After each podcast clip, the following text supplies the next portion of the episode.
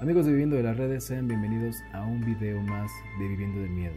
En esta ocasión te traigo una historia de un lugar al que todos vamos a llegar en algún momento, vivos o muertos. Estoy hablando de la morgue. Y esta historia cuenta dos niños que están en la morgue. Por mucho tiempo hemos creído que estamos solos en este mundo pero no es así. Bienvenido a Viviendo del Miedo. Comenzamos. Viviendo del Miedo. Estábamos en la sala de autopsia cuando nos llevaron el cuerpo de un niño de aproximadamente nueve años. Nos pidieron que lo revisáramos de inmediato, ya que al día siguiente sus familiares llegarían a recogerlo a temprana hora. Eran más de las nueve de la noche Así que cuando terminamos el informe del cuerpo que teníamos en la mesa, nos tocaba realizarle la autopsia al niño. Se veía que era un niño simpático. En su cara aún tenía una sonrisa. No quise tocarlo, ya que para mí era duro tener que revisar un cuerpo, de un angelito, de un niño. Así que le pedí a mi ayudante que le hiciera el informe de vista nada más, ya que nos habían dicho que el niño murió a causa de un golpe que recibió en la cabeza cuando jugaba con su hermanita. Terminamos el informe cuando entró otro cuerpo pequeño. Esta vez era una niña de unos 5 años.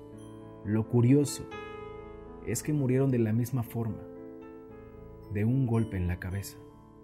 Al igual que el niño, nos pidieron que lo revisáramos de inmediato porque sus familiares llegarían temprano a recoger el cuerpo.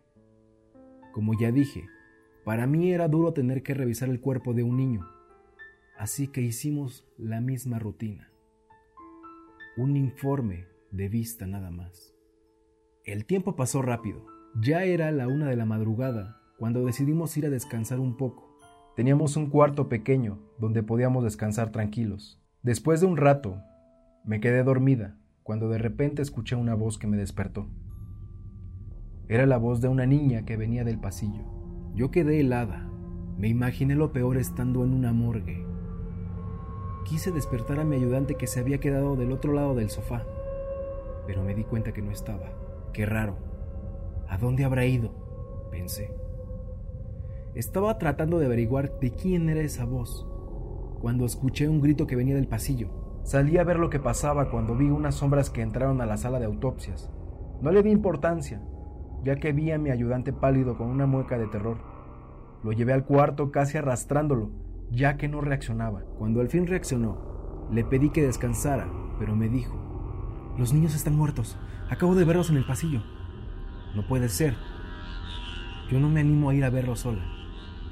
Yo sé que eran ellos, yo los vi, yo los vi, yo los vi, doctora.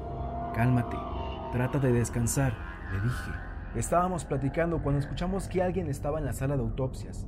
Se escuchaba que estaban buscando algo. Todas las cosas que utilizamos para trabajar cayeron al suelo.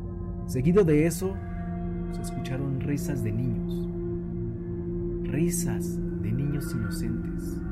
Sin duda, eran los niños que habíamos revisado hace poco, ya que eran los únicos que teníamos en la morgue esa noche. Y nunca antes nos había pasado algo similar. Sus travesuras siguieron hasta las 4 de la mañana. Yo no quise salir a ver, ya que la mirada de mi ayudante me decía que no lo hiciera. Cuando por fin amaneció, salimos a ver si en realidad los niños eran los causantes de aquel suceso. Pero los cuerpos seguían donde los habíamos dejado. Cuando por fin amaneció, salimos a ver si en realidad los niños eran los causantes de aquel suceso. Pero los cuerpos seguían donde los habíamos dejado. Lo que más nos sorprendió fue ver todo tirado, no existe ninguna explicación para ello. Esa noche fue la peor noche que pasé en la morgue. Mi ayudante ya no volvió a ser el mismo, ya que me contó que vio a los niños corriendo tras de él y eso fue lo que hizo que soltara aquel grito. Esta historia es real, es una historia que sucedió en Gran Bretaña. El autor es desconocido y anónimo por obvias razones, no quiere que sepa su nombre. Pero bueno amigos, espero que les haya gustado. Nos vemos el próximo martes a las 8 de la noche con Viviendo el Miedo. Nos vemos. Viviendo de las redes termina transmisión. No nos hacemos responsables por lo que suceda en tu casa. Muy buenas noches.